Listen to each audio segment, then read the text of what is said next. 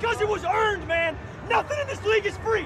Nothing to give. You can't just roll your helmet out there and play. Saquon Barkley across midfield, down the sideline. Blazing speed, Tyreek Hill, electrifying. Intercepted, picked up by Von Miller. The dynasty continues. Bienvenidos al podcast de Yarda a Yarda. En este episodio 34 les traemos la mejor noticia de todo el año desde el 1 de enero del 2020 en este catastrófico, horrendo y terri terrible año. La NFL ha regresado en la semana 1, por fin, ya llegamos, sobrevivimos, ya está aquí la semana 1 de la NFL. Me acompaña en esta, en esta noche tan fresca en la ciudad de Tijuana, en el internet, el señor Arturo, en nuestro amigo Israel y por segunda ocasión seguida el señor Adrián en un podcast de Yarda Yarda, que eso es una, es una cosa efímera, es cuestión de celebrarse, ¿no? Eh, Arturo, buenas noches, aficionado a los Denver Broncos y gran amigo y ilusionado con el quarterback Drew Lock. ¿Cómo estás, Arturo? Bien, bien, bien, ya era hora de que regresara a la NFL. Eh, estamos ya, pues yo estoy literalmente a una semana porque el partido me va a tocar hasta el lunes, eh, pero emocionado de que ya a partir de ustedes vamos a poder ver este, los partidos y esperemos que todos los picks del juego. Qué bueno, y la verdad que, que ya es hora, ¿no? Ya, ya hacía falta una buena noticia después de este tormentoso 2020. Israel, tus Pittsburgh Steelers y la temporada 2020, el próximo Super Bowl de los Steelers, dicen algunos por ahí. ¿Cómo estás, Israel? Buenas noches. Nos dejó Israel. Adrián, ¿cómo estás tú, Adrián? ¿Cómo te trata el calorón en esta, en esta noche tan, tan audaz? Tus Green Bay Packers, Aaron Rodgers y la mejor adición del draft, Jordan Love y su excelente minicamp que ha hecho. ¿Cómo estás, Adrián? Uh, Jordan Love, el futuro. No puede tirar un maldito pase como de 20 yardas, pero es el futuro, bien. Davante Adams tira, Davante Adams tira mejor, ¿no? Davante Adams tira mejor que él y estos videos lo comprueban, o sea, Dios. El, el Edelman. Que dejamos ir a Patrick Quinn, que podía parar la corrida, que es lo que nos mató la temporada pasada, pero bueno, eso no importa, ¿verdad? No, lo que importa es que hay salud, dice el general manager de los Green Bay Packers. Eh, Israel, ¿ya estás aquí con nosotros? Sí, Sí, sí, creo ah, que ¿cómo, un cómo estás, Israel? Buenas noches. Bien, buenas noches, amigos de Yarda Yarda. Eh, pues aquí saludándoles emocionados porque ya va a comenzar la NFL, tres días del kickoff, ya seis días del primer domingo, y pues ya, es, esta felicidad pues no se aguanta en mi boca y creo que para todos es algo ya que necesitamos después de todo este desorden. Sí, ¿no? Y por primera vez, después de quién sabe cuántas semanas, quién sabe cuántos meses, podemos decir que ya hay NFL, ya hay fútbol, ya hay fantasy, Ya hay... Bueno, no hay Antonio Brown. Y que esta aún. vez fue más larga la espera que otros años. Oh, sí, un mes, un mes más larga para ser exactos, porque el 4 de agosto iba a haber fútbol y pues no lo quitaron, ¿no? La, la verdad que este coronavirus ha sido terrible para el mundo, pero al menos hay buenas noticias. Y pues vamos a ver cuántas semanas dura la NFL. Por ahí algunos dicen que no va a durar todas, ahí otros dicen que sí, pues vamos a ver, ¿no? Pero nosotros venimos a una cosa en especial y a una sola cosa, porque ya es la semana 1 de la National Football League vamos a dar nuestros pronósticos de la semana 1. Primero vamos, les vamos a decir los partidos que hay y ya después vamos diciendo nuestros picks. Para el jueves 10 de septiembre a las 7.20 de la noche, horario del centro, los campeones reciben al equipo manejado por el mejor general mana- manager de la NFL, los Houston Texans, visitando a los Kansas City Chiefs. Es un juegazo, es un equipazo, los Houston Texans dejaron ir a su mejor receptor de toda su historia y Kansas City pues simplemente en vez de hacerse peor se hizo mucho mejor, mil veces mejor con su nuevo flamante y novato running back. Yo creo que vamos a empezar de una vez, ya vamos a acabar rapidito. Aquí te pregunto a ti primero Arturo, ¿a quién ves ganando en este juego? Eh, pues creo que es algo evidente este, y difícil de mencionar, pero pues obviamente los Chiefs, como mencionaste, eh, no solo vienen tan bien estructurados como el año pasado, sino que han tapado ciertos baches que podrían haber llegado a tener. eh, que realmente no se notaron en la temporada pasada. O sea, creo que incluso cuando Patrick Mahomes estuvo lesionado y demás, hicieron muy bien el trabajo del equipo. Entonces, este, no hay razón por la que debería de complicárseles eh, este juego en contra de unos Texans que han perdido bastante y, eh, y, pues que a pesar de, que tuvieron una buena temporada el año pasado, pues se les empieza a escapar un poco la oportunidad de haber tenido una temporada en la que los eh, rivales divisionales se fueron a la baja. Entonces, este, yo creo que los Texans empiezan con el pie izquierdo y, los Chiefs se ponen eh, arriba en la, en la división esta semana tal vez. Eh, ahorita comentamos los demás partidos, pero por lo menos una primera victoria, unos cuantos días va a estar en la cima del, del oeste. ¿Me estás diciendo que tu equipo favorito para ganar son los Kansas City Chiefs? Así es, señor. Sí. no, no, muy bien, la verdad que sí es un análisis muy breve, muy conciso y muy bueno, ¿no? Adrián. Pues lo dijo casi, casi ahogándose, ¿no? No, de hecho creo que se está desmayando ahorita, más vale que le avisemos a su esposa que vaya a revisarlo porque no escucho la respiración de este señor. Tengo que tomar un mate antes de empezar para poder decir eso. Sí, sí, la, la verdad que no, no lo veo de otra manera, ¿no? Adrián, ¿qué equipo ves ganando la primera semana? Obviamente. Pues. No, hombre, yo creo que la combinación de Andrew Hopkins contra Watson. Ah, espérenme, lo cambiaron por una bolsa de doritos. No, no, no. sí, es que querían unos tazos nuevos de la, de la NFL. No, la verdad es que pues sí, como dices tú, no nomás era el mejor receptor de su historia, era el mejor jugador de su franquicia en la historia y lo dejan ir literalmente por la puerta de atrás. Pierden mucho, definitivamente. Una historia muy breve, pero... Sí, este, definitivamente los Kansas City Chiefs se lo van a llevar. No, tampoco no creo que sea una paliza, debo... El factor de Sean Watson creo que también por ahí puede pesar, es muy sorpresivo es muy buen quarterback, pero pues sí, no, los Chiefs con todo el armamento que traen, su defensa siendo muy sólida. Edwards Keller, no sé, necesito verlo esta primera semana para de verdad dar una opinión, porque al final del día sigue siendo un novato el morro. Tiene mucho talento, pero ya lo dijo antes, ni siquiera el mejor running back disponible. Cuando lo agarraron, lo agarraron por otras como por otras oportunidades que da el que da mucha seguridad atrapar pases. Pero ya como running back, running back sólido, pues había dos adelante de él. Entonces, pero aún así, pues este, está este Darren Williams como running back 2, que también que la temporada pasada tuvo unos destellos muy buenos en los en los juegos. Así que pues sí, ¿no?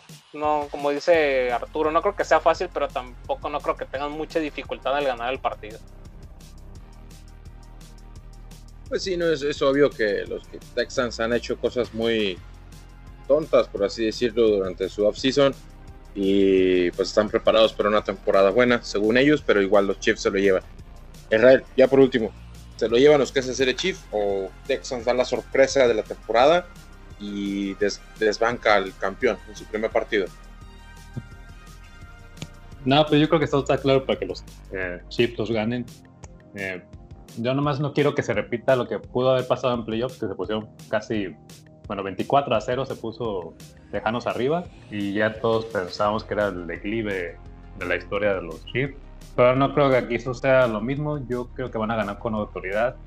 Me sorprende mucho no sé si ven la línea de apuestas que está 54 puntos para cada lado. Entonces pronostican, bueno, 54 puntos en total, perdón. Pronostican un, un, tiroteo, pero yo no lo veo así. Creo que van, van a dominar de principio a fin los Chiefs. Y, no veo cómo esa ofensiva de los Tejanos la note más de 15 puntos. Obviamente sabemos que los Chiefs son hasta 30, ¿no? Pues sí, no, los Kansas City Chiefs se ven favoritos. 50 eh, over-under, 50.5, si bien lo mencionas, eh, pues va a ser un partidazo de muchos puntos. Tal vez los Texans anoten la mayoría de los puntos en las primeras mitades, pero pues no sé, es muy poco probable que pase lo que pasó en los, en los playoffs, que se fueron 24 puntos arriba y todo el mundo decía, ya, se acabó esto, ya francamente ya se murieron, ¿no? Entonces yo creo que por decisión unánime los los Kansas City Chiefs se llevan este partido en todas partes, en Las Vegas, en la, Deep Web, en, no sé, en cualquier foro que visites te van a decir que los Kansas City Chiefs van a ganar este partido, ¿no? Si los Texans ganan este partido va a ser una sorpresa descomunal, va a ser una sorpresa que probablemente cambie el rumbo de la historia del universo de nuevo otra vez, algún coronavirus 2.0 para el 2021, alguna cosa de esa situación. En el próximo partido tenemos al probablemente mejor equipo de su división, a los Seattle Seahawks, enfrentando, visitando a los Atlanta Falcons para abrir la semana 1 de su temporada. Es un juegazo, es un juego de alto valor. Russell Wilson en su temporada, que yo puedo decir es ganar ahora o ya, o sea, no hay nada más.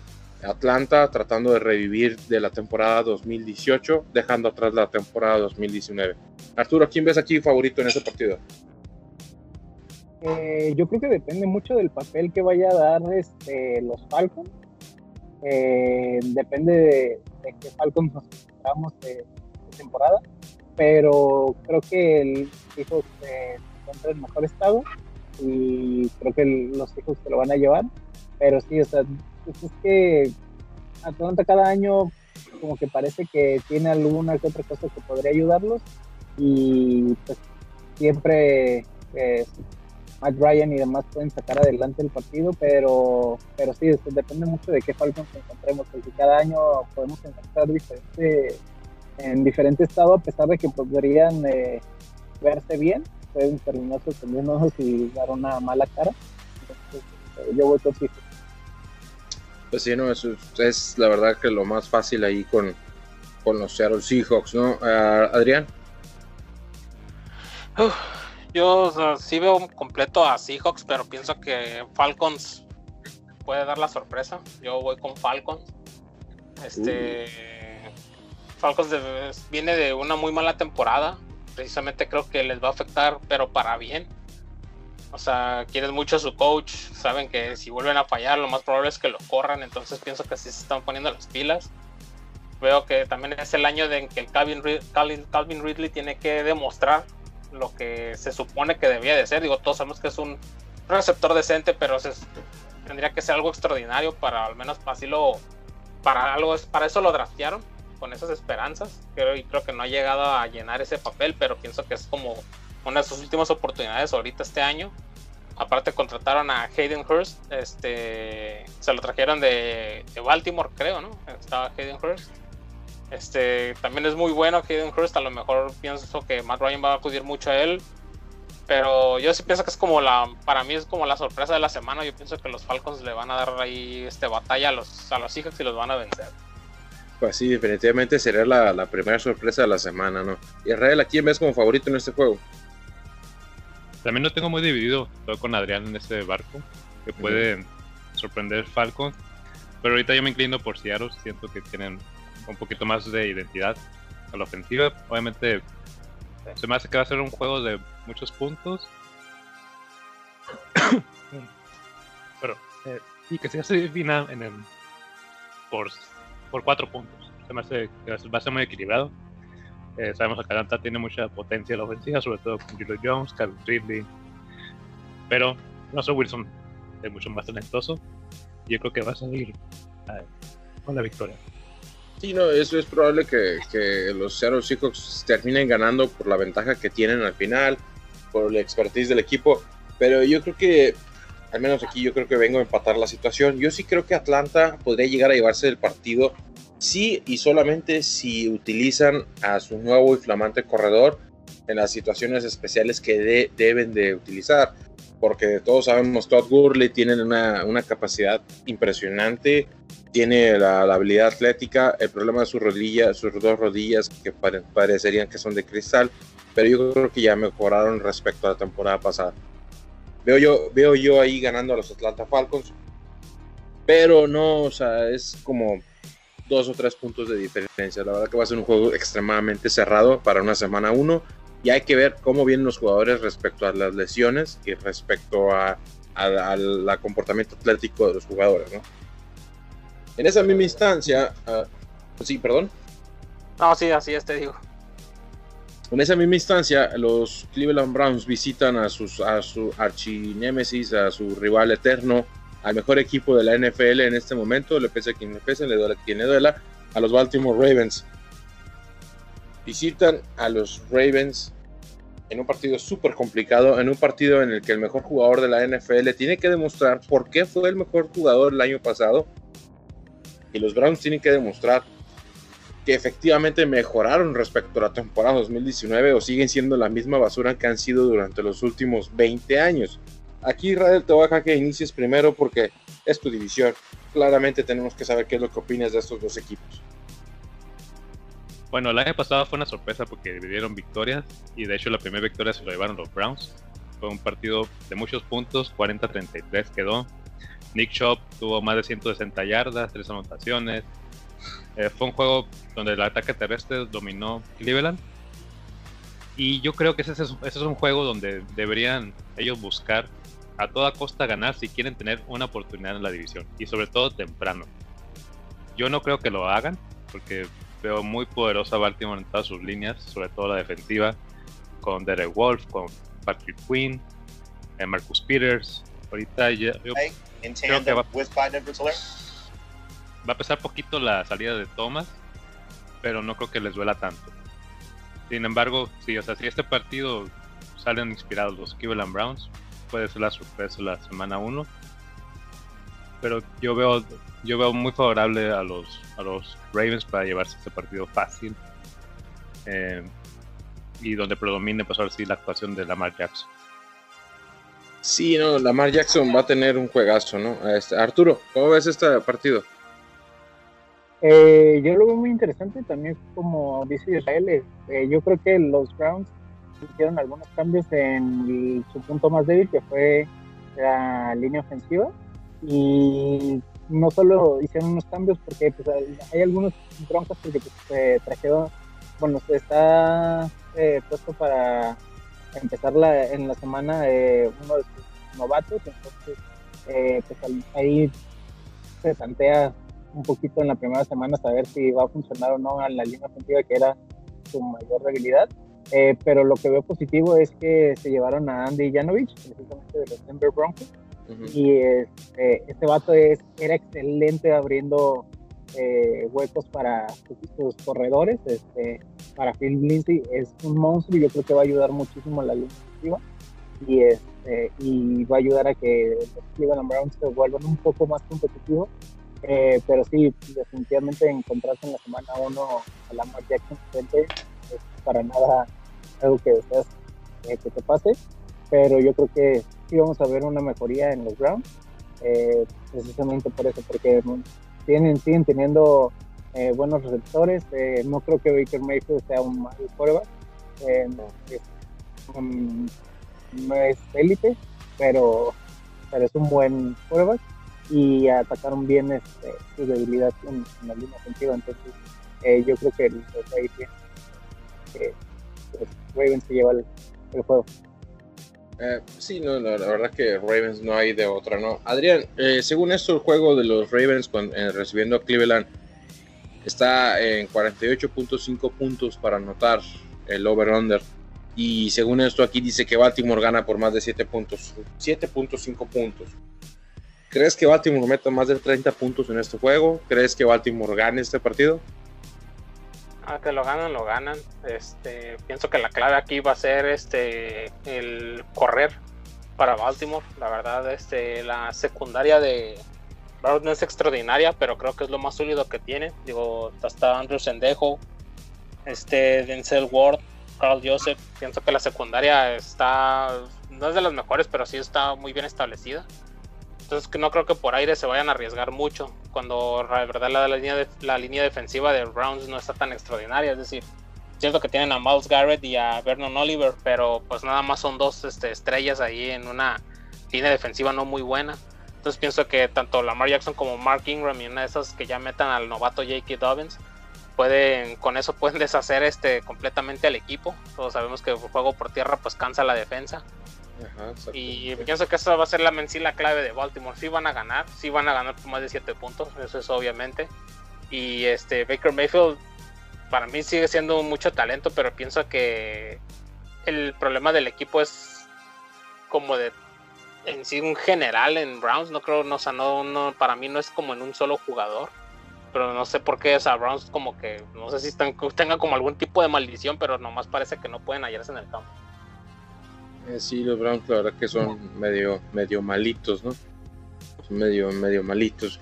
Eh, para el partido, otro partido igual de las 12 de la, no- de la- de la- del día, eh, tenemos a los paupérrimos Jets visitando a los Buffalo Bills, discutiblemente el mejor equipo de su división. Yo creo que aquí por consenso diríamos que los Bills van a ganar el partido. Arturo, a- Adrián, Israel, ¿opinan lo mismo o quieren alguien tiene algo? algo- sí. Yo estoy ahí, o sea, tiene que ganar los Bills y tienen que. Bueno, el año pasado lo perdieron, los Bills Ujú. dividieron victorias sucesivamente. Va a ser un partido, yo creo que de muy pocos puntos para cada lado, pero se tiene que llevar los Bills. el genio ofensivo Adam Gaze podrá sacarle el juego a los Bills. Tal vez, quién sabe. Existe la posibilidad, ¿no? Eh, lo dudo mucho. Vamos a brincarnos el juego porque no, no, no veo cómo podamos perder mucho tiempo ahí. En un juego que realmente me interesa a mí. Un juego que va a discutir a, los, a las Vegas Raiders en contra de los Carolina Panthers en Carolina. Un juego que las Vegas vienen de tener una offseason muy, muy cerrado. Vienen de tener un minicamp pues demasiado abierto. No se sabe bien, bien exactamente quién es el, el que va a quedar ahí en las posiciones. Derek Carr es o no es el coreback franquicia de, esa, de ese equipo. Teddy Bridgewater. Todos sabemos la historia con Teddy Bridgewater. Arturo, ¿quién crees que se lleve ese juego? Yo creo que por el tema de la reestructuración, eh, Carolina no, no va a tener todavía el- la cohesión que necesita para poder eh, enfrentarse a un equipo que ya está, pues no, no consolidado en la liga, pero como consolidado en su interior, eh, eh, que tiene piezas importantes como Derek Carr y George Jacobs, y que pues viene inspirado, ¿no? O sea, vienen eh, eh, llegando a, a un nueva- una nueva casa y demás, entonces, eh, aunque el partido no es, es en Carolina, pues tienen que empezar la temporada con, con el pie derecho y yo creo que que le llegan los Raiders, de que Carolina pudiera tener oportunidades más adelante. Eh, creo que le hace falta todavía eh, y, y sí salieron los, los Raiders.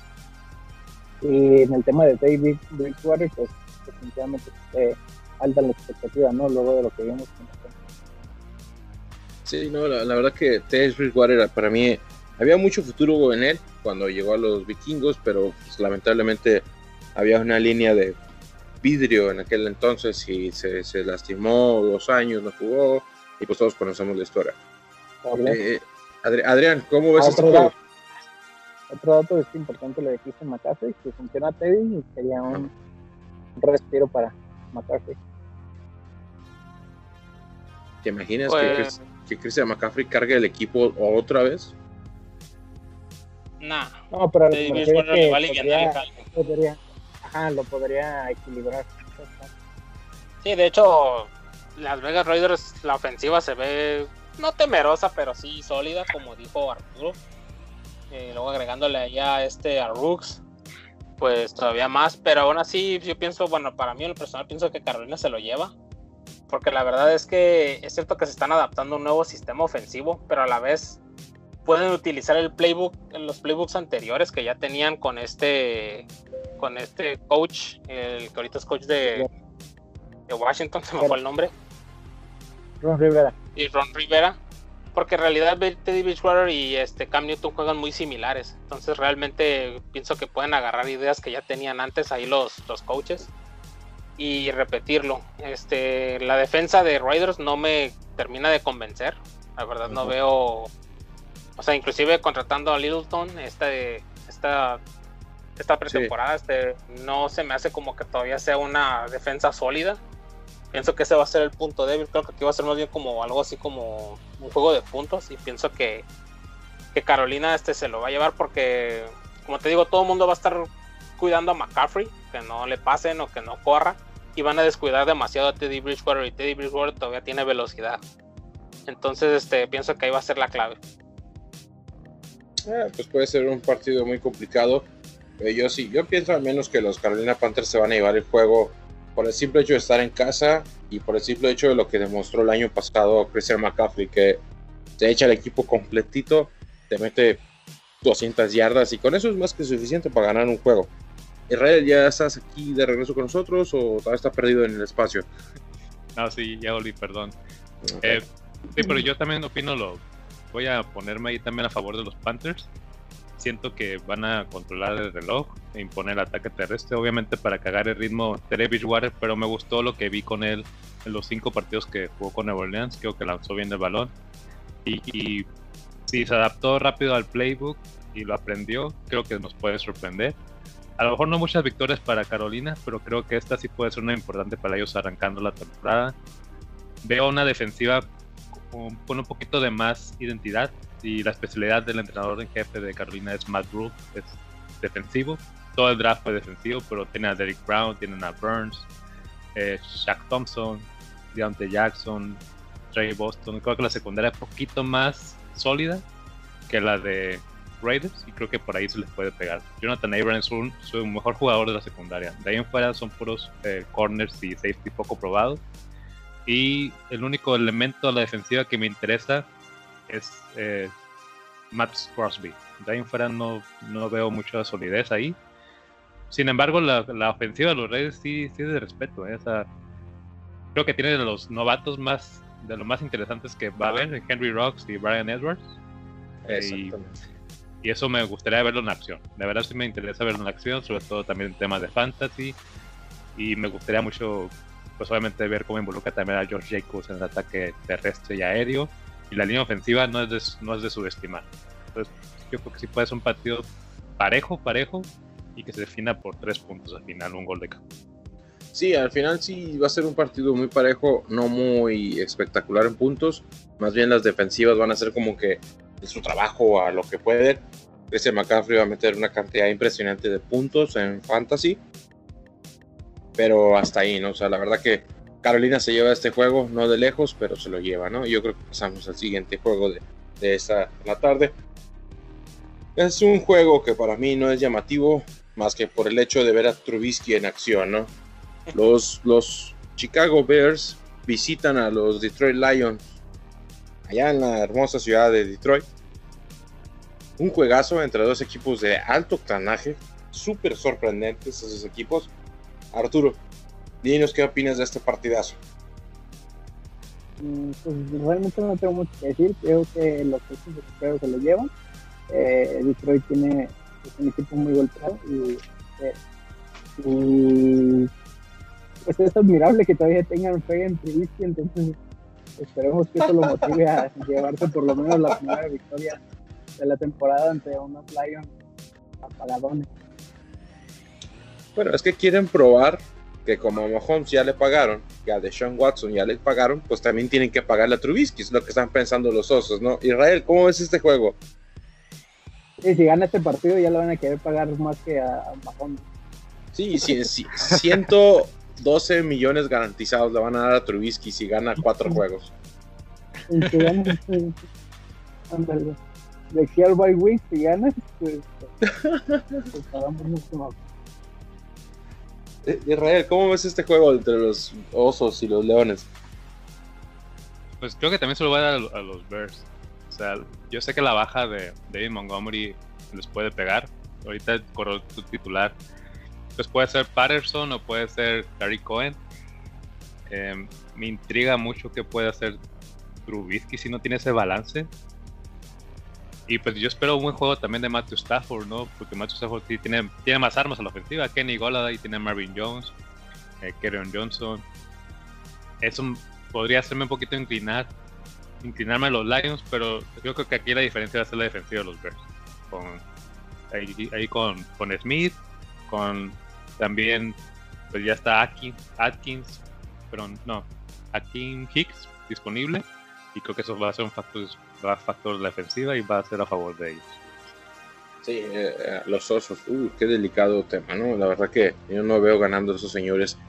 ¿Tú, Adrián, los amas tanto a los osos que los ves ganando en este primer partido de la temporada? ¿O simplemente crees que Matt Patricia haga su trabajo y gane en este partido?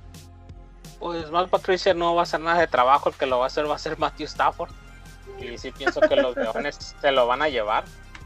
La verdad sí, como sí es no, o sea, es cierto lo que dice Israel, o sea, la defensa del, de los Chicago Bears es muy buena, creo que hasta mejoraron ahí con la que agregaron a este, este Robert Quinn, ahí de Dallas.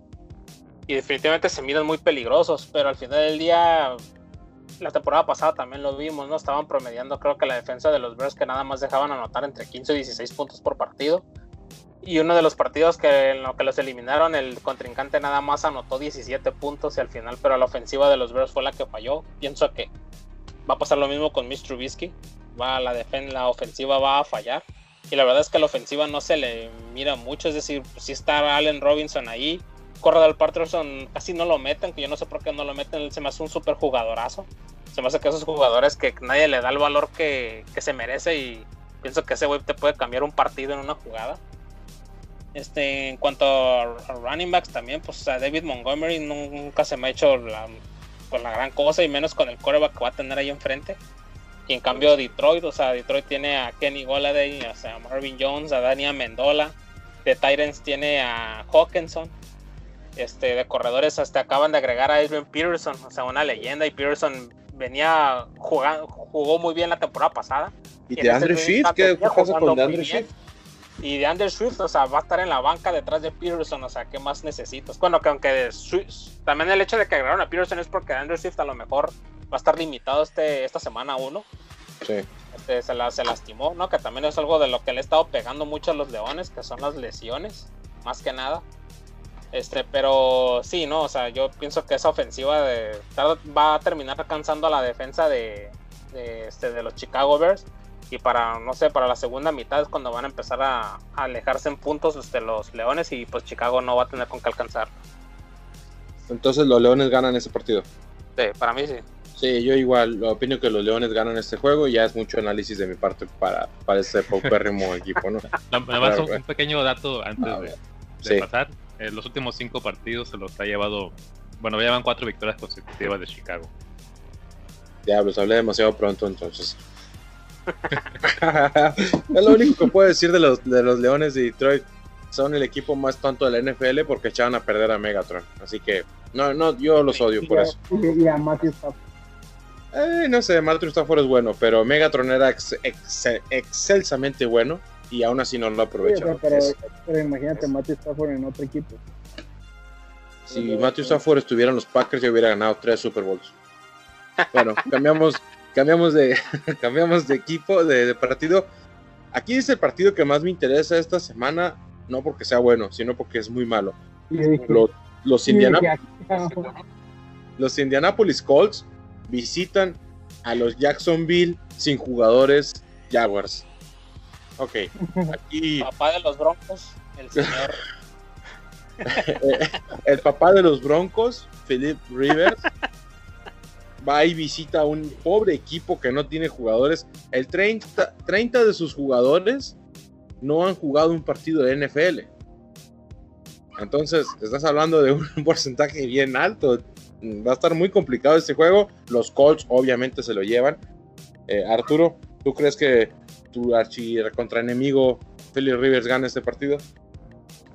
Sí, sí, porque tiene un equipo alrededor que va a sostener sus deficiencias eh, latentes durante años. Eh, es un prueba que nomás va a estar ahí de adorno eh, lanzando. No, sí, este, Philip Rivers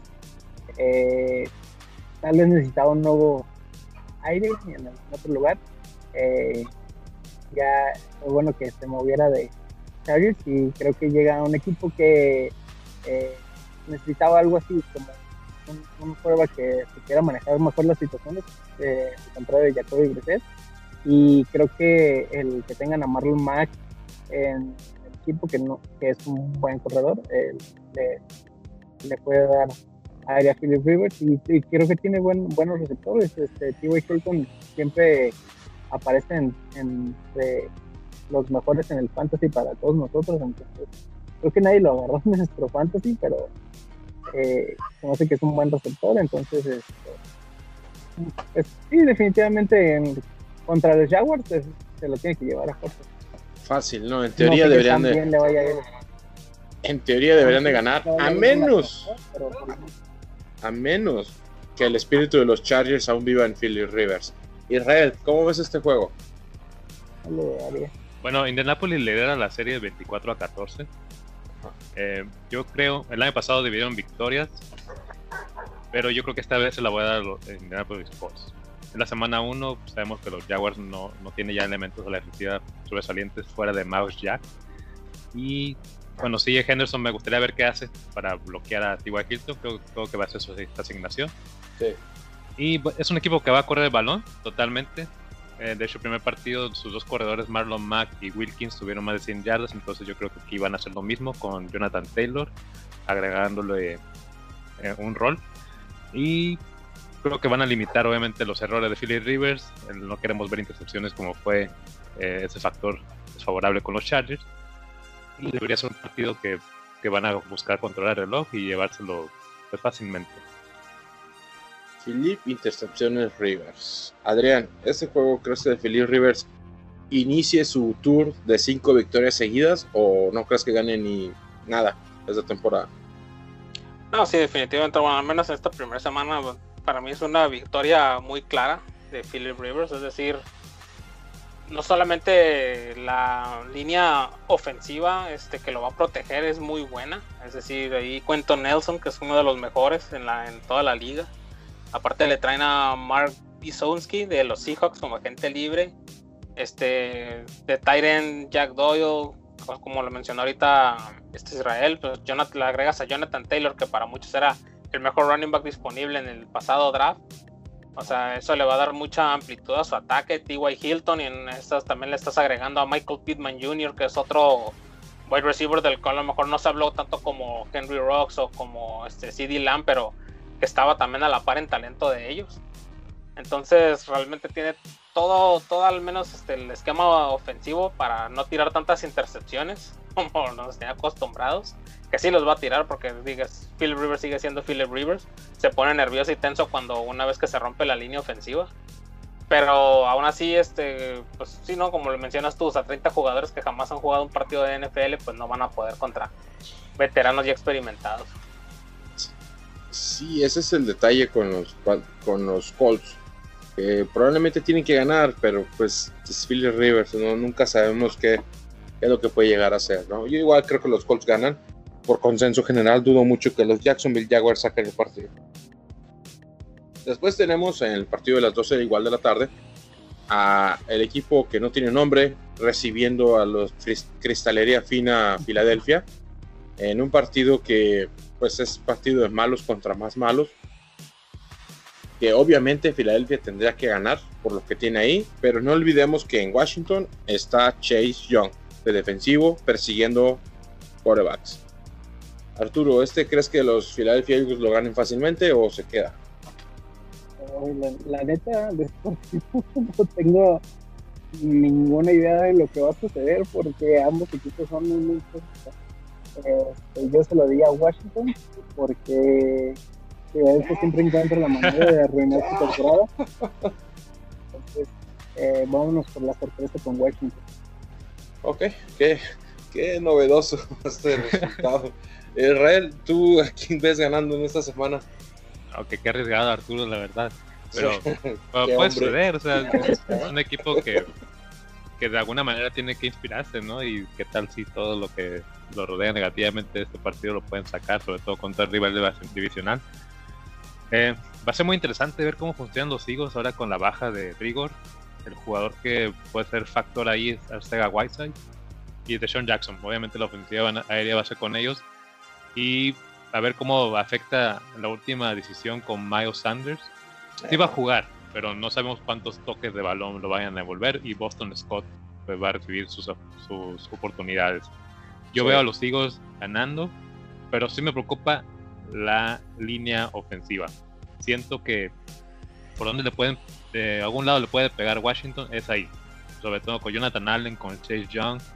Pueden aprovechar que la línea ofensiva no está completa con la salida de Brooks. Eh, Peters sigue estando ahí, pero hay un pequeño hueco, cómo pegarles ahí, y eso provocaría mucha, mucha, eh, mucha presión sobre Carson Wentz.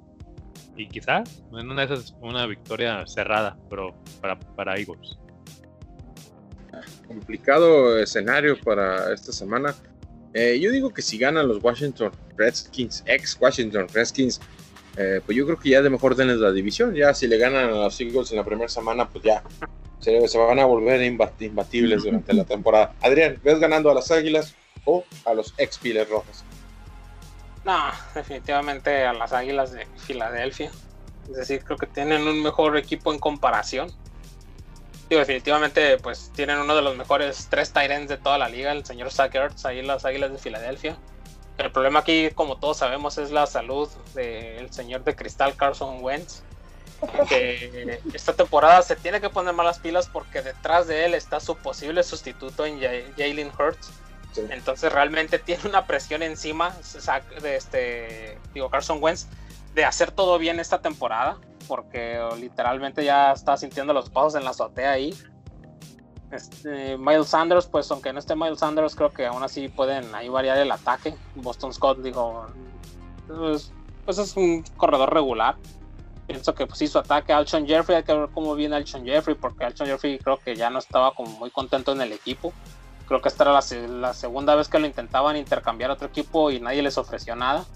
Al final lo dejan ahí. Este, no sé qué va a pasar ahí. Ese tema Jeffrey hay que seguirlo porque pues también ahí el ánimo del jugador es lo que este, influye mucho en su juego.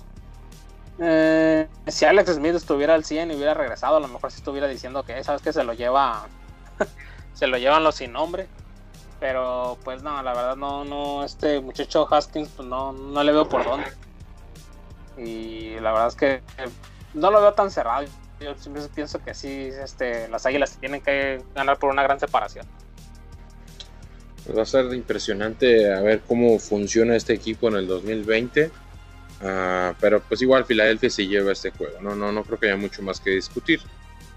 Eh, yo creo que el juego más esperado de toda la temporada, el primer juego entre el señor Cam Newton y el renovado equipo de los Miami Dolphins, se enfrentan en el reacciones en Ah, sí, por cierto, fue una publicación estelar, ¿no? Subir el, post de Cam Newton con los Patriotas y Televisa. Es el mejor juego de la semana, lo que muchos dicen. Va a ser el juego más visto de todas las semanas, eso se los garantizo sin falta.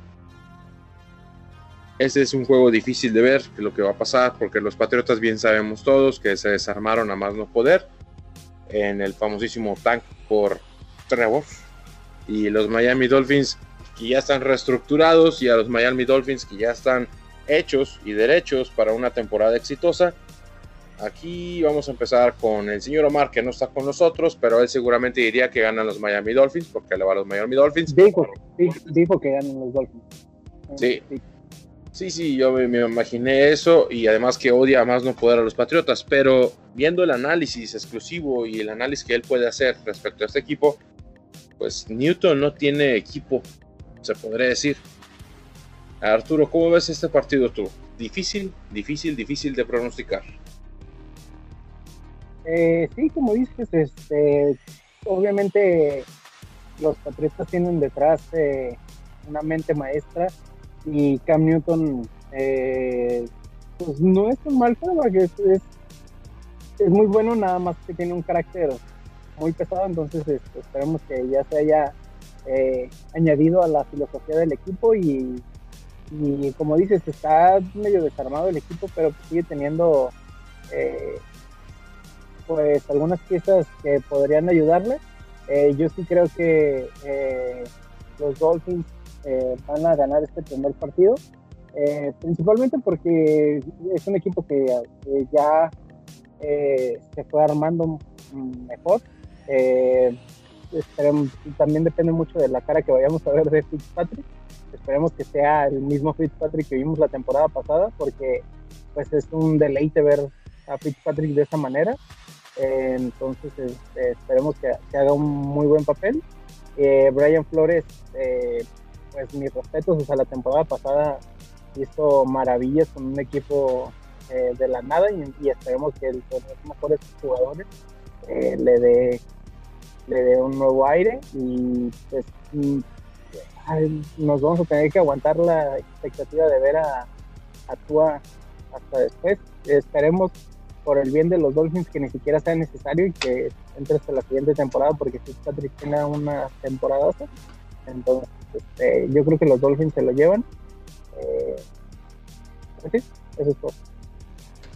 Yo creo que los aficionados los Dolphins esperan a Tua pero para ellos ya es una victoria siquiera ser considerados ganadores en el primer partido de la temporada ya que en los últimos 20 años han sido pues medio malitos como equipo, ¿no? Israel, ¿cómo ves este partido? ¿Crees que Newton empiece con victoria en este en su nuevo equipo o simplemente pensamos que Fitzmagic puede ganar este juego?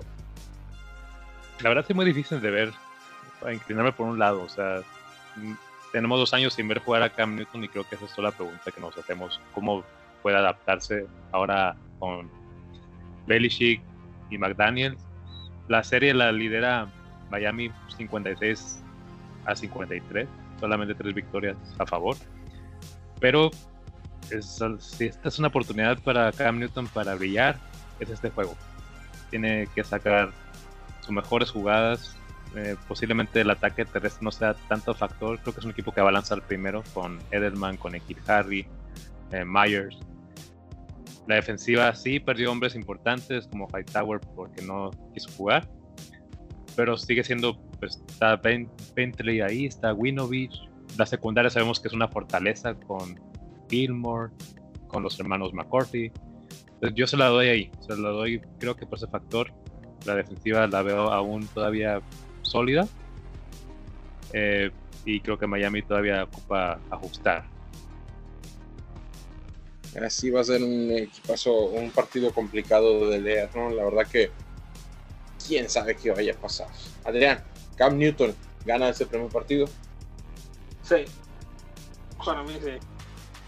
Sí, no, la verdad, y no es tanto que piense que a lo mejor New, England esté más superior que Miami, pero yo siempre lo repetí. Miami con tanto jugador nuevo, con tanto novato, este, que no haya una pretemporada, este, ya este, prácticamente es como empezar la temporada y hacer no siento que todavía tenga ese como ese conjunto, ese ese pues se puede decir espíritu de equipo, no sé cómo se le podría decir, debido a que no hubo una pretemporada. No pienso que los jugadores no están acostumbrados unos a los otros, es también acostumbrarse a un playbook nuevo y son demasiados jugadores para acostumbrarse a un playbook nuevo. Pienso que eso es lo que les va a pegar, por eso pienso que New England se va a aprovechar de eso. Este, como lo menciona Israel, o sea, Bill Belichick y Pete Carroll tienen algo en común y es que pueden armar grandes defensas de la basura es decir, si cierto, perdió hombres importantes este, New England, pero casi puedo asegurarte que la temporada no les va a afectar absolutamente nada porque Belichick va a volver a reconstruir esa defensa. Este, en el ataque es donde, pues, más que nada el juego por tierra, porque la verdad que Sonny Michel no se me hace como que sea un, running back elite. De hecho, muchos, en varios este, drafts que estuve ahí de fantasy, nadie lo eligió. Entonces pienso que a lo mejor ahí puede ser este uno de los lados débiles, ¿no? Obligar este a tirar a Cam Newton y obligarlo al, error, pero aún así pienso que no, que Miami todavía no tiene ese conjunto. Realmente a la ofensiva nada más tienen a Davante Parker. Sabemos que Jordan Howard es un gran talento en running back, pero pues también hay que ver cómo, cómo ya se adapta a este nuevo equipo. Y pues Gesicki, que era el Tyrant, que era para mí uno de los mejores jugadores, aparentemente no va a jugar el, este primer semana pues también es algo que le pega mucho a la ofensiva de, Miami. Y pienso que por esos tipos de factores este, se lo va a llevar New England. A lo mejor para el segundo encuentro puede que sí se lo lleve Miami. Eso es algo que sí va a pasar, dividir victorias. Yo igual creo que los Patriotas de Nueva Inglaterra se llevan este partido con Cam Newton, demostrando que es en algún momento fue el MVP de la temporada. Yo solo quiero decir una cosa. Bill Belichick en 20 años de carrera nunca dijo públicamente que Tom Brady era el mejor jugador con el cual había entrenado como coreback. Nunca le echó flores como coreback. Y Bill Belichick en dos meses con Cam Newton ya le dijo que es un excelente coreback. Además, ahí le voy a dejar el comentario a ver qué es lo que. Aparte, recordar que Bill Belichick ya había banqueado a Tom Brady por Jimmy Garoppolo, si no es porque Robert Kraft mentió sus narices ahí en el equipo. Sí, no, o sea, Bill Belichick no por nada ha ganado tantos Super Bowls. O sea, no, no es porque Tom Brady sea el mejor de los mejores jugadores de la historia. Pasamos de partido. Los Green Bay Packers van y visitan a los vikingos de Minnesota en un juego que va a estar de altísimo nivel, con dos corredores de la mejor característica, con dos pasadores de lo mejor que hay en el mercado. Una defensa de los vikingos que en este momento es de miedo, con dos pass rushers que van a atacar Aaron Rodgers a mano poder para tratar de quebrarle su hombro. Una defensa de los Packers que van a tratar de destruir a Kirk Cousins. No lo sé, es un equipazo por los dos lados. Vamos a dejar que el señor Arturo nos diga que los Packers ganen el primer partido de esta temporada. Y yo, este, creo que en mis picks le puse a los Packers, pero me equivoqué. En la primera semana yo, yo, iba, con los Vikings. Este, sí, definitivamente, o sea, yo creo que la primera semana se lo llevan los Vikings.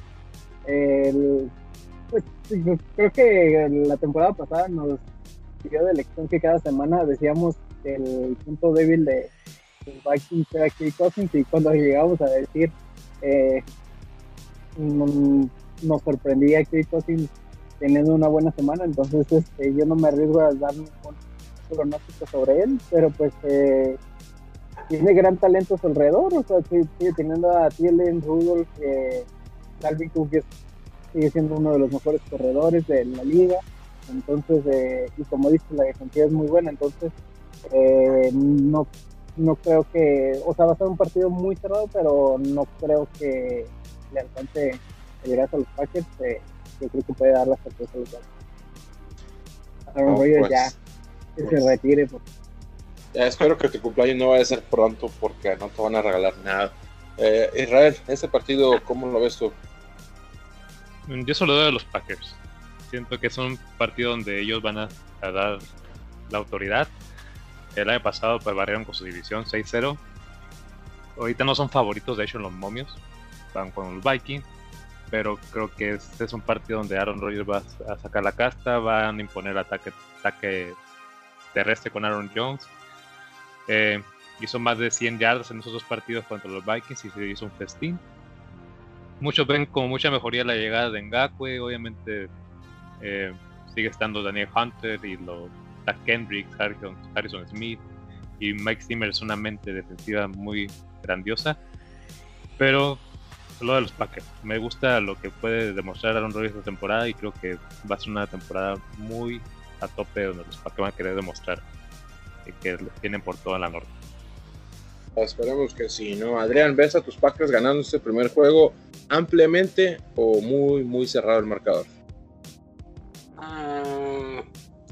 pues basándonos en la temporada pasada contra los Vikings, yo pienso que no tan amplio, pero sí, sí va a haber ahí unos cuantos puntos de diferencia.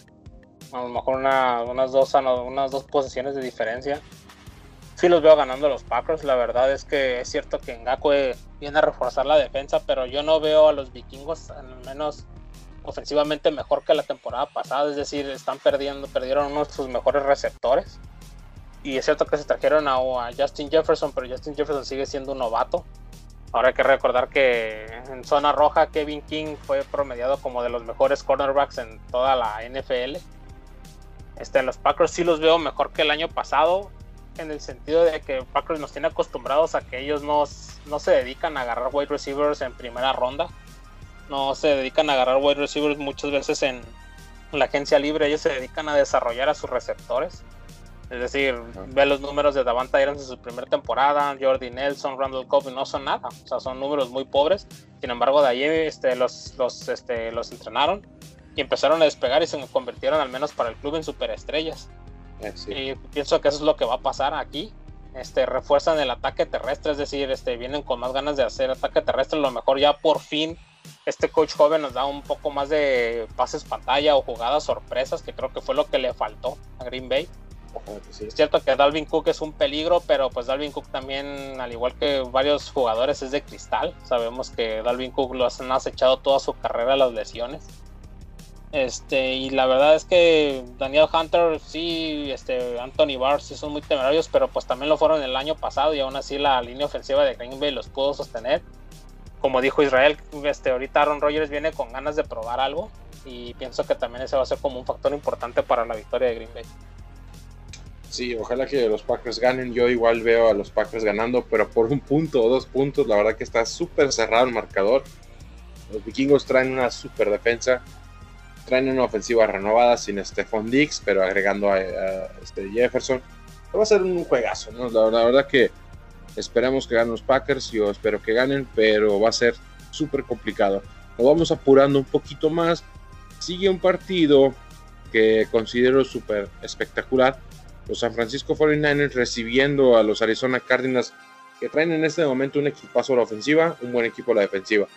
Arturo, ¿ves a quién ves favorito en este partido?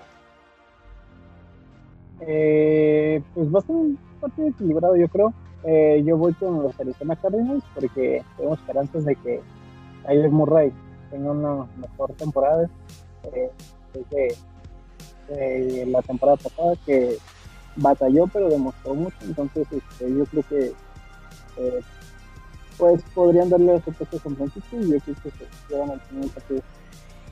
Yo sigo insistiendo que San Francisco debería contratar a Antonio Brown para, para tener un receptor de calidad en su equipo, porque todos los demás están quebrados o no sirven o están descompuestos. Israel, ¿a quién ves como favorito en este partido? Híjole, yo voy con San Francisco en un punto sí puedo ver a los, a los eh, Cardinals dando la sorpresa, pero ahorita creo que San Francisco pues, debe venir obviamente motivado por esa derrota que sufrió de Super Bowl, quiere empezar con el pie derecho la temporada. Eh, se supone que el juego va a girar en el ataque terrestre con Monster, con Coleman. Los receptores están tocados, entonces vamos a ver cómo juegan eh, Burke y el otro Trent Taylor. Pero George Kittle creo que va a ser el objetivo principal.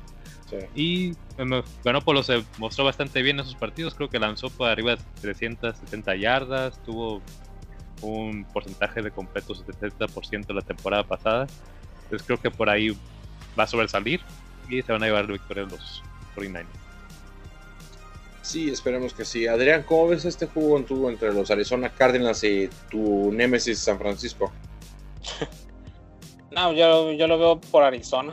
Yo veo a Arizona llevándose el triunfo, simple y sencillamente por la razón de que San Francisco ha tenido muchas lesiones. Sí, sí veo a, yo sé que tienen una muy buena defensa, para muchos la mejor defensa en la NFL, la de ellos. Pero pues si esa defensa no la puedes complementar con un buen ataque no te sirve de nada. Jimmy Garoppolo a lo mejor este también como dijo Israel, pues después de perder el Super Bowl viene con ganas de demostrar por qué está ahí, porque es el quarterback lamentablemente pues sí, este es Divo Samuel, no sabemos cómo vengan y si todavía está en duda si bajó la semana 1. Brandon Ayuk, que era la esperanza, también se lastimó, de hecho por poco y cae en injury reserve. Creo que lo alcanzaron, a, lo alcanzaron a salvar, pero pues eso quiere decir que mínimo unas 3, 2 semanas va a estar fuera. Básicamente todo el peso va a caer sobre George Kittle y sobre Jordan Reed. Van, yo creo que van a empezar a usar dos tight ends Jordan Reed es uno de los, para mí es uno de los mejores Tyrants ahí, simplemente que pues también la, tiene una historia con las conmociones cerebrales que no le ha ayudado en su carrera. Ya también el entrenador este, Shanahan dijo que van a correr, este, van a usar los running backs como en comité, es decir, todo el mundo, todos los tres, se van a dividir los snaps entre los tres, este, entre los tres running backs. Entonces no va a haber un, no va a haber uno titular en sí. Eh, pero pues Arizona sí lo veo más sólido. Lo veo más sólido porque veo a un Kyler Murray que va a venir más seguro.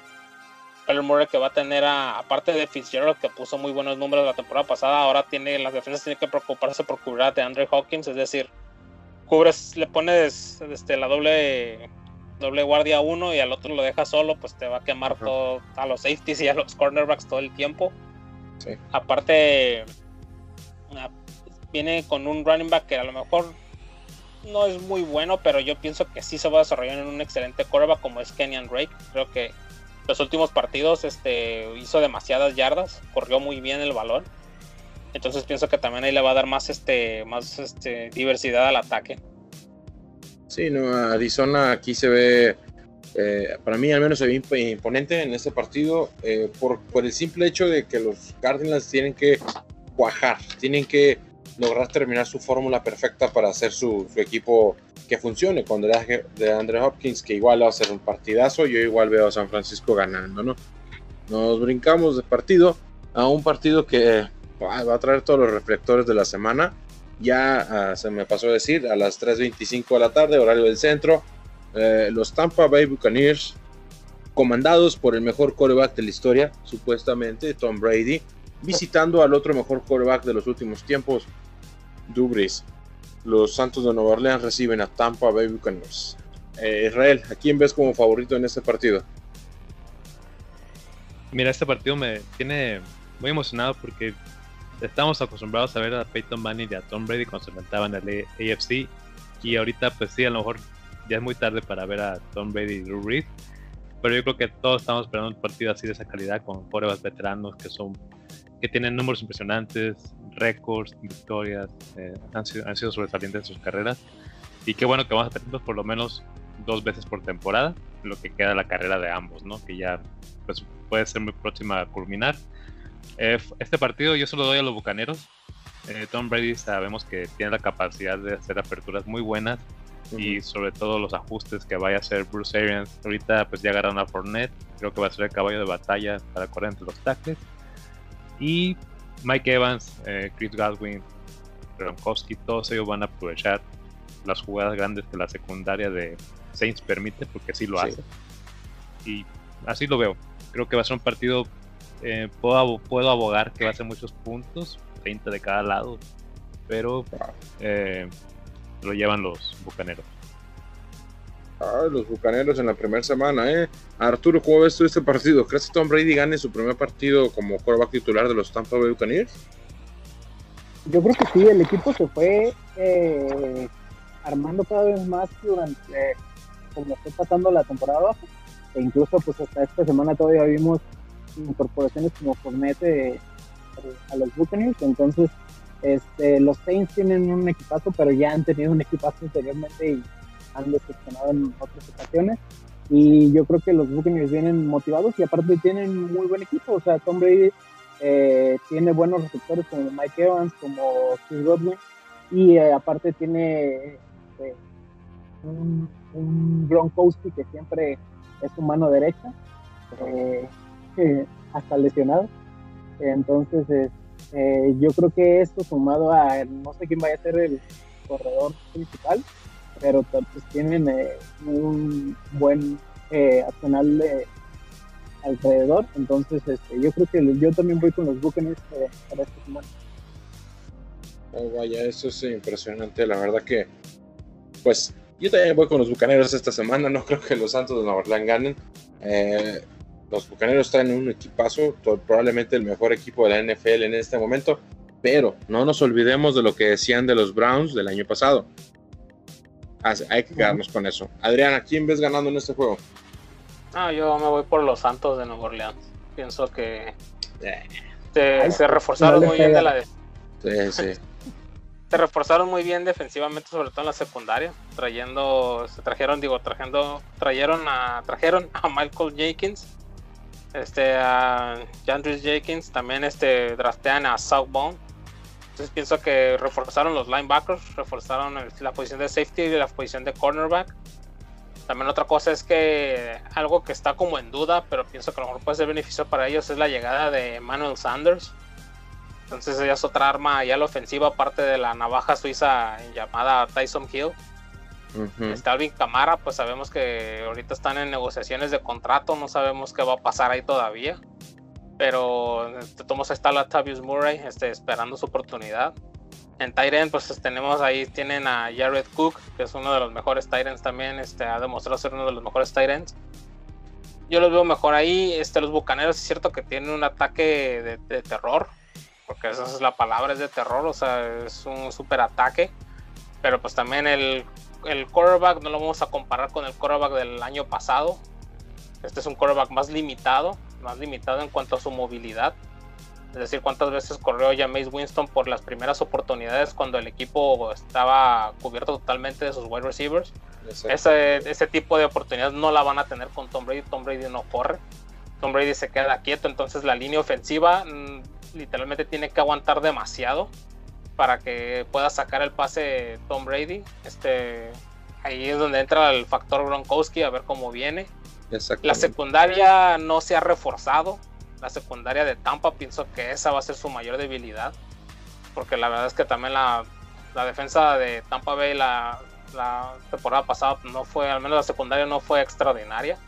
Sí era una defensa buena, pero no extraordinaria, sobre todo en la secundaria. Entonces pienso que ahí es donde los van a quemar por el aire.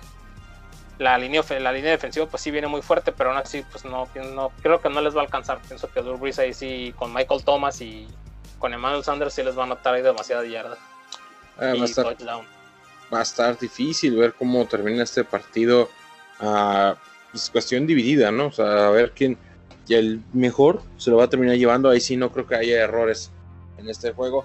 Vamos a un partidito que me gustaría analizar rapidito porque no hay mucho que ofrecer, a excepción de que es el primer partido de titular del señor Joe Barrow en los Cincinnati Bengals en contra de un coreback promedio, Tyro Taylor en Los Ángeles Chargers, un partido que va a estar muy cerrado, pero que al final el que cometa menos errores es el que va a ganar. Yo aquí ya empiezo, me voy a ir por los Chargers ganando este primer partido, dándole la novatada al señor Barro. Eh, Arturo. Yo nomás porque me picaría dárselo a los Chargers, se lo di a los Vengas. Ah, este, análisis profundo de calidad. Sí, sí, sí, sí, obviamente. Este, no, y aparte, quiero ver la victoria de Burrow, ¿por qué no? Entonces, este, este es, creo, junto con el de Washington, mis dos picks de riesgo de la semana José. Eh, pero, pero ahí con eso, con eso me estoy con los Bengals. Pues sí, no, la verdad que estaría, estaría divertido ver a Borro ganar su primer partido. Israel, ¿a quién ves como victoria rápida en este partido? Adrián, vamos a pasarnos a Israel, porque creo que se, se nos fue en el infinito del universo. No, yo, yo veo a los Chargers llevándose el partido. Digo, yo sé que la gran, la gran duda está Rod Taylor por parte de los Chargers. Pero por parte de los Bengals, pues la gran duda es este AJ Green, es Tyler Boyd, es este Joe Burrow, es Joe Mixon, o sea, sobre la salud de Joe Mixon, porque sabemos que es un excelente running back, pero pues sabemos que Joe Mixon ha tenido sus lesiones. Este la, defensa de Bengalíos este, me gusta, no es extraordinaria, pero me gusta, es decir, se están como reconstruyendo poco a poco. Ahí agarraron a este este Logan Wilson, que para mí es mucho de mi agrado. Agarraron a que era Davis Gator, otro este linebacker ahí muy bueno. Yo pienso que en este draft les fue muy bien a los, a los Bengaliers, no nomás por el quarterback.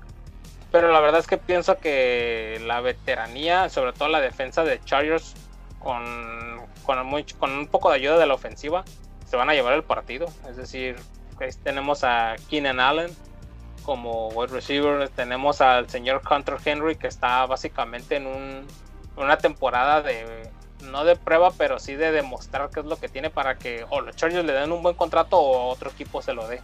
Entonces al menos ahí viene con ganas. Austin Eckler ya nos demostró lo pues lo fregón que es corriendo. Entonces pienso que Chargers tiene un equipo más completo, un poco más completo y por eso es que se va a llevar el triunfo. Pero nada más un poco más completo. Israel, ¿ya regresaste con nosotros? Sí, aquí estoy. Ya, ya, casi, ya casi acabamos, ya casi acabamos. Yo voy con la sorpresa y se la voy a dar a los Bengals. Esta victoria. o sea, va a ser igual. Si Arturo dijo que Washington, pues yo también puedo decir que los Bengals. Entonces van a ganarle a los Chargers. También dije, venga, no te preocupes. Ah, perfecto, todo estoy en el marco, porque, mira, yo burro, es una oportunidad perfecta para brillar, sobre todo ahorita que Derwin James no va a jugar. Entonces hay, hay donde pegar los Chargers en el ataque aéreo. Yo sé que AJ Green va a estar limitado, pero Tyler Boyd es un talento en ascenso. John Mixon puede brillar y ganar la batalla hasta la línea defensiva. Solamente Joey Bosa Melvin Ingram, Kenneth Murray puede aportar esas tacleadas en la zona de, golpeo. Pero sí, se lo doy simplemente porque creo más en las capacidades, de Joe Burrow que las de Taro Y por eso creo que este partido es a favor de ellos. Pues sí, ¿no? aquí opinión dividida. Yo voy Chargers y 2-2. Aquí quedó este partido. Joe Burrow llevándose la primera victoria de su, de su historia, de su temporada y la primera victoria de los Bengals en la temporada 2020. Sería un excelente titular para el lunes en la tarde, el lunes a mediodía. Pasamos al juego del domingo, este, del domingo por la noche, a las 7.30 de la noche por ESPN. Estrenando estadio, vacío, sin personas. Reciben a los vaqueros de Dallas, Los Ángeles Rams. Como de costumbre, vacío. Como de costumbre, vacío, un partido en Los, en los Ángeles, que extraño. En un juego que se apunta para ser explosivo. No encuentro yo, pues, alguna manera correcta de decir quién gana. Yo me voy a inclinar aquí por el mejor equipo posible de este partido, que serían los Dallas Cowboys. Y aquí, Arturo, ¿quién ves tú como saliente victoria en este juego? Sí, a, los, a los Cowboys, definitivamente. Eh, los Rams perdieron mucho, pues han ido perdiendo cada vez más eh, temporada por temporada. Eh, y definitivamente los Cowboys, a pesar de las críticas que pudiera tener eh, Dak Prescott, por ejemplo, eh, es un quarterback que se mantiene entre los estándares más altos del quarterback. Eh, eh, tiene un buen desempeño, igual que pues, estamos hablando de que tienen a, el mejor o uno de los mejores corredores de la liga. Sí. Y, este, y sus receptores no le faltan, ¿no? O sea, a Mari Cooper sabemos que es bueno, tiene sus momentos de, de fallas desde que estaban en ha sido, eh, ha tenido traspiés, pero es muy bueno, este, Randall Cobb y demás, entonces eh, creo que algo se, definitivamente se tiene que llevar ese partido y, y, va a tener un para mí sí, va a ser un partido sencillo para Cowboys no creo que se le complique tanto Ay, partidazo que va a ser este juego Israel, ¿a quién ves como ganador? Híjole, mm, a ver, voy a pensarlo un poquito más, si quieres pásalo ahí con Adrián. Adrián, ¿ves a tu equipo favorito, la estrella solitaria Dallas, ganándole a los Rams en su nuevo y flamante estadio? ¿Crees que el mundo de Jerry Jones se imponga en esta ciudad de Los Ángeles?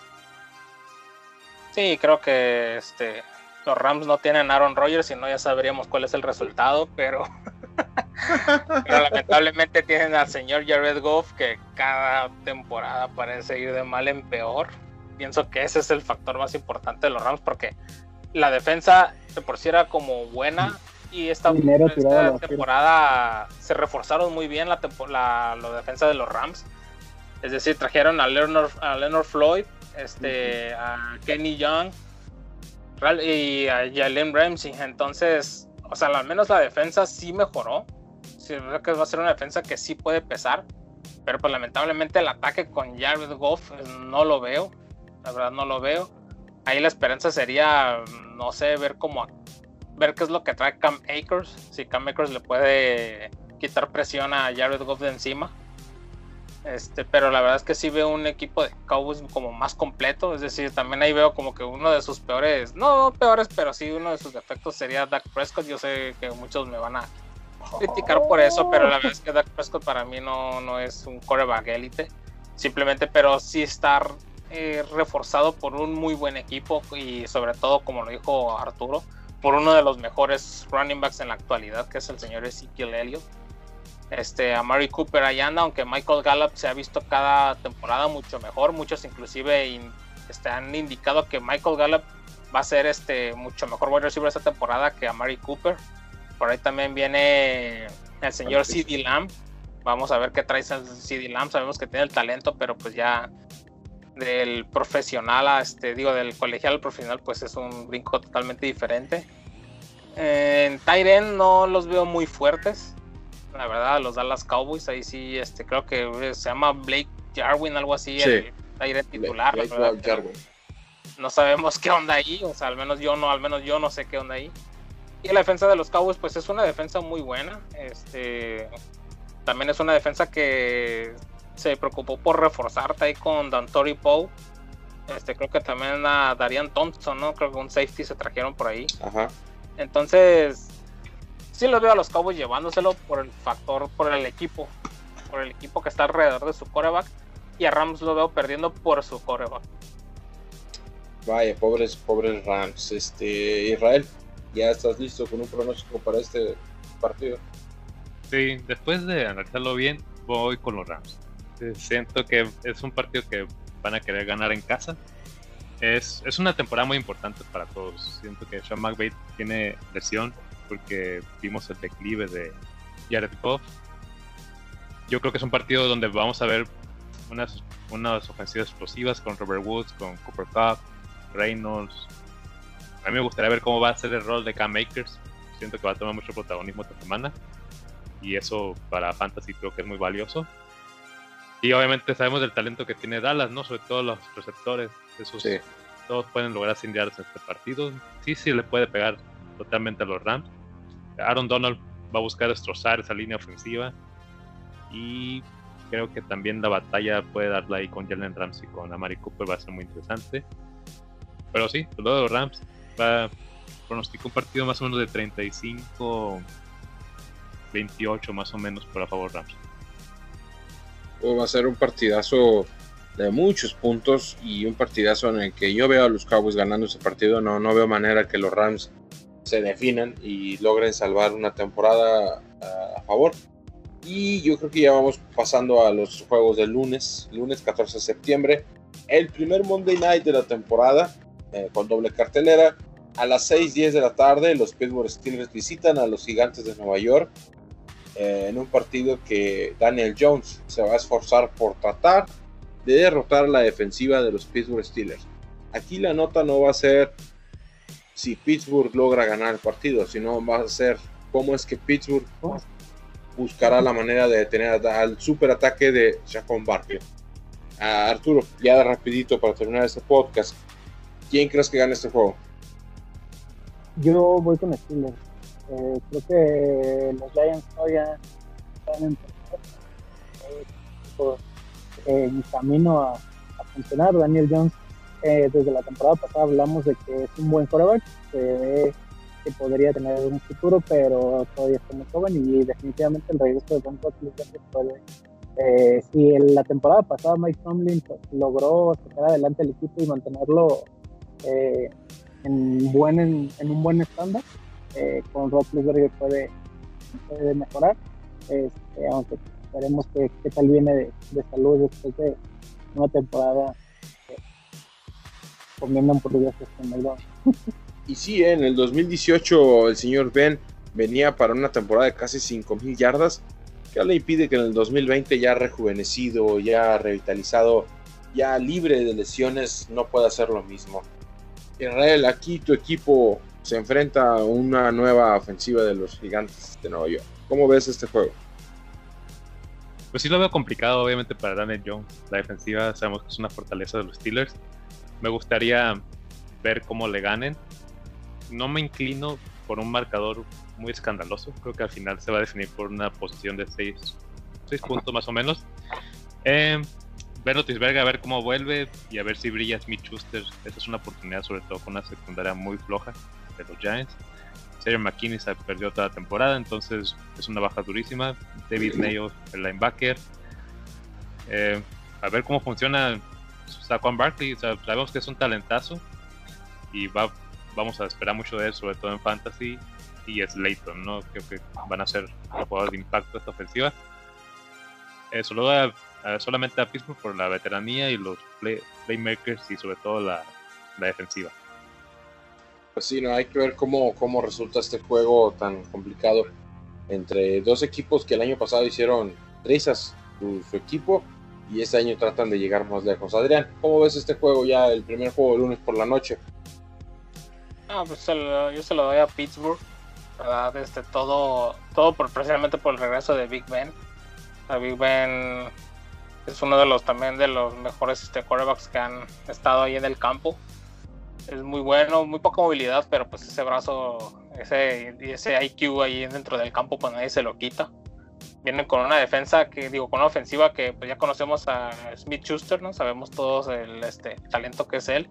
Pero pues eso le agregamos a, a uno de los wide receivers que yo amaba tanto y que quería que cayera ahí en los Packers, pero pues lamentablemente se lo lleva ahí este Pittsburgh, que es Chase Claypool. Oh, que sí. este señor es básicamente es un tight end wide receiver o sea, es un súper talentazo. Mm, lo tienen ahorita como banca de Smith Schuster, pero una vez que lo metan a jugar, pienso yo que fácilmente puede ser este mancuerna ahí con Smith Schuster y quitarle la totalidad a Deontay Johnson. Em, veo también una defensa buena en Pittsburgh. Este Minka Fitzpatrick sabemos que van a depender mucho de él, sobre todo ahorita con la lesión este de precisamente que decía Israel. También lo veo muy cerrado, es decir, puede por ahí que a lo mejor pudiera dar una sorpresa a los, los gigantes, sabemos pues precisamente por el Saquon Barkley, pero pues también ahí tenemos el talento de, Evan Ingram, ¿no? Que lamentablemente al final de la segunda de la temporada pasada pues varias lesiones lo mermaron, pero venía poniendo números extraordinarios. Este, aparte tenemos ahí un Golden Tate que pues a ver cómo viene esta temporada. Shepard Sterling esperemos que ya las conmociones lo dejen. Pero y pues reforzaron su defensa con Blake Martínez que digo, tanto tú y yo Eduardo sabemos que es una vasca en cuanto a linebacker. Sí, tiene muchas claqueadas, pero también deja ir unas claqueadas que tenía que haber hecho. Entonces realmente la defensa no le veo como una gran mejoría. Por eso pienso que Pittsburgh se lo va a llevar. Sí, este Blake Martínez es el jugador que trató de ser grande, pero nunca pudo, pidió mucho dinero y mejor se largó de Green Bay.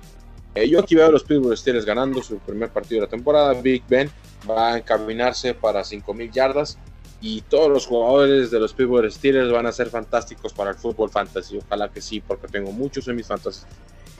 Y llegamos al último partido de la semana 1 de la NFL, el lunes 14 de septiembre. Y obviamente la NFL sabe que después de tantas emociones, de tantos brincos, de tantos sobresaltos, es hora de meter un partido que nos va a tener dormidos, nos va a tener acostados, nos va a tener trabajando.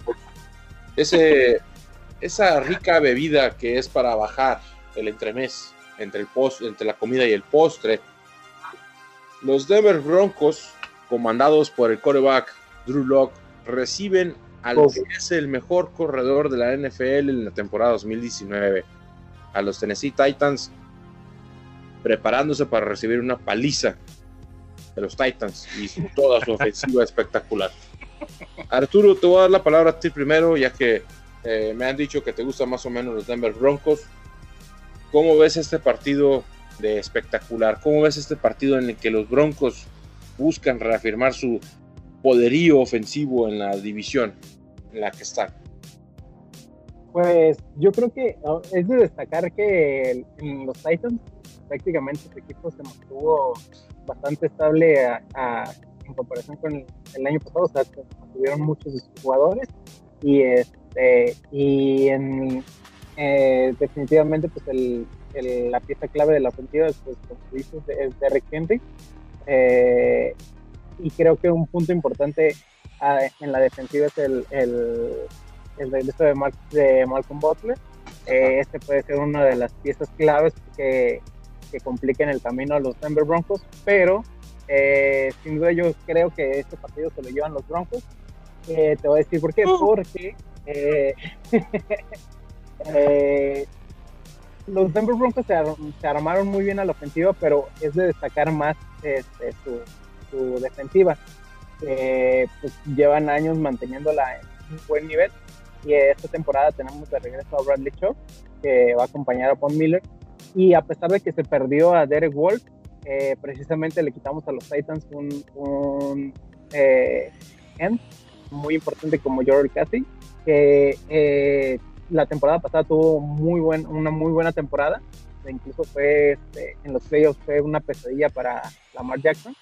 Entonces creo que esto es una buena adquisición y tendremos al fin el, pues no el debut porque sí, creo que sí jugó en la temporada, pero vamos a ver ya sin tanto problema de lesiones a Bryce Callahan, que vamos a ver si funciona. Y pues por supuesto Justin Simmons que se mantiene en el equipo junto con Karim Jackson. Eh, creo que esa defensiva va a ser el problema número uno de los Titans.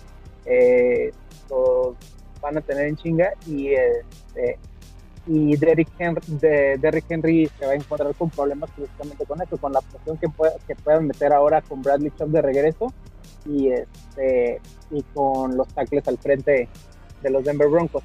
Por el lado de la ofensiva, eh, pues creo que le están tratando con muchísimo cariño a Drew y le trajeron, eh, sí de por sí, creo que Philip Lindsay era un excelente corredor, pues le trajeron a Melvin Gordon que eh, le, va a dar muchísimo eh, respiro a, a Drew Locke, le va a quitar presión encima y no, no conformes con eso, pues le trajeron obviamente a, a receptores eh, nuevos, que, es como Jerry Yuri, eh, Jerry Yuri eh, KJ Hamlet y por supuesto Corlon Sutton. Entonces, en, la ofensiva, pues como ya sabemos, nuestra debilidad número uno es Garrett pero es de destacar que en las últimas semanas, justamente cuando empezó a jugar Drew se redujo inmensamente la cantidad de faltas que, tuvo Garrett Ball. Entonces, eh, él ya sabe que está en la cuerda floja y actúa como en las últimas semanas de la temporada pasada,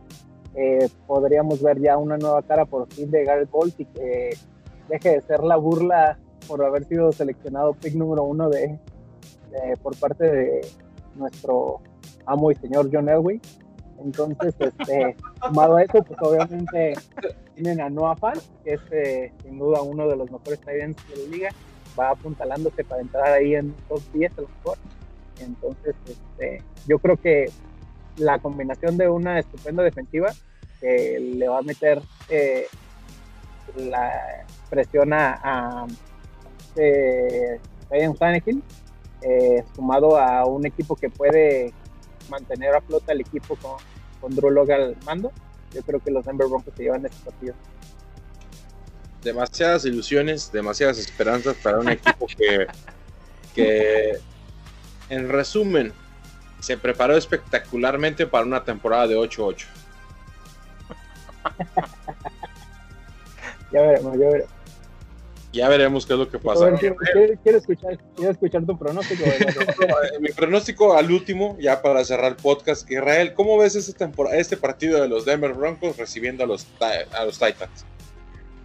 Bueno, yo estoy con, eh, con Eduardo que puede acabar 8 y 8 esta temporada.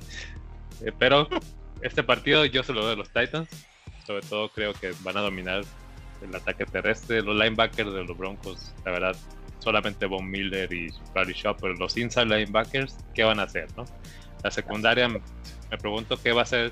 Bueno, Justin Simmons es lo más rescatable, pero ella Buye, eh, Callahan, no sé, ocupo ver algo de calidad en ellos para que me diga. Bueno, obviamente sabemos que AJ Brown va a ser el único receptor, ¿no? Pero para hacer doble cobertura, no creo que todo el tiempo se vayan a basar en eso. Sabemos que van a correr el primero el balón, lanzárselo al Tyrant Jono Smith, porque eso le gusta mucho a Tannehill.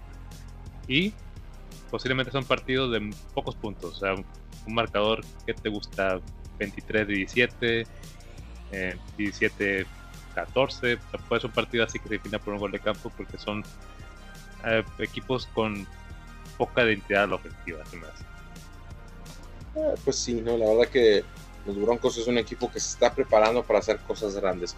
Adrián, ¿cómo ves el equipo que preparó el general manager Elway? Un quarterback promedio de hace unos 20 años. No, no es cierto, no es cierto.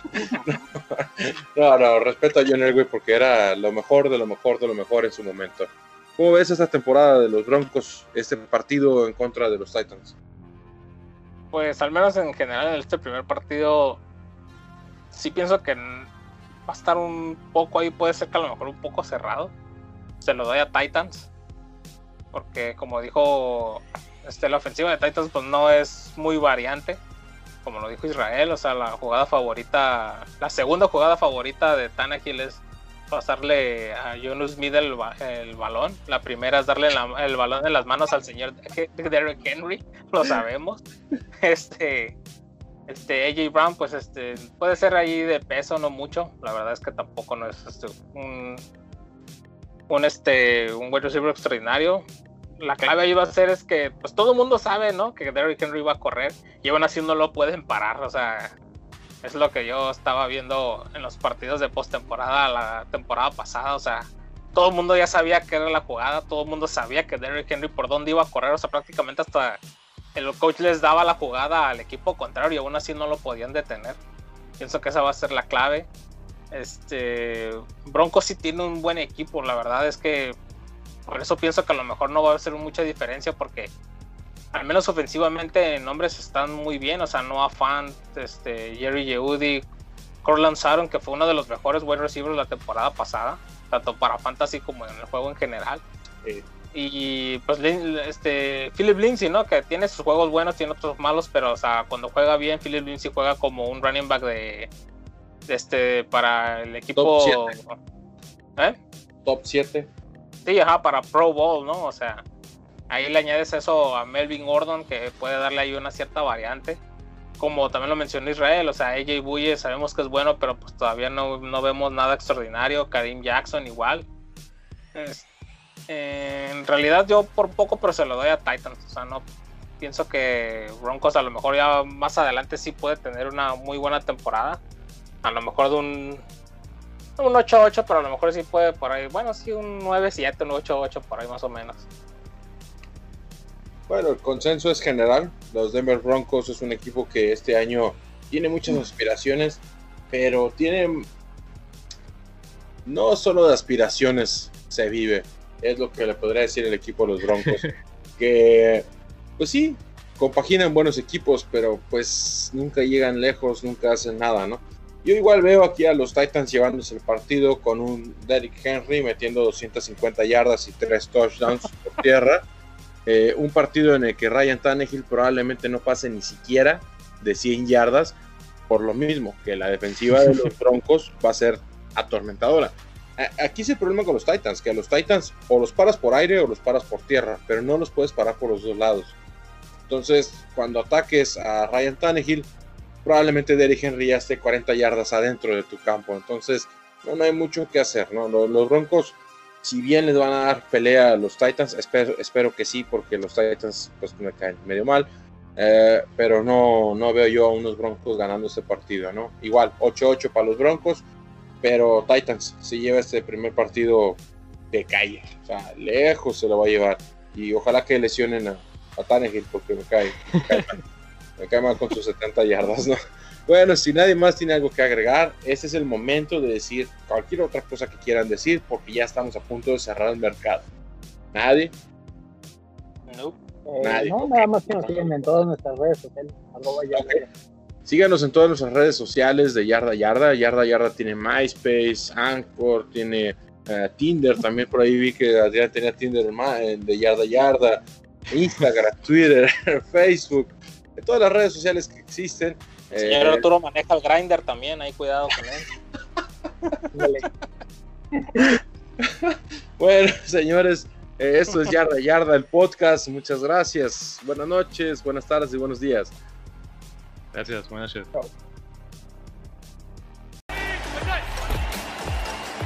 Here's Beckham looking to throw. Wide open. It's Barkley. inside the 20, still going into the end.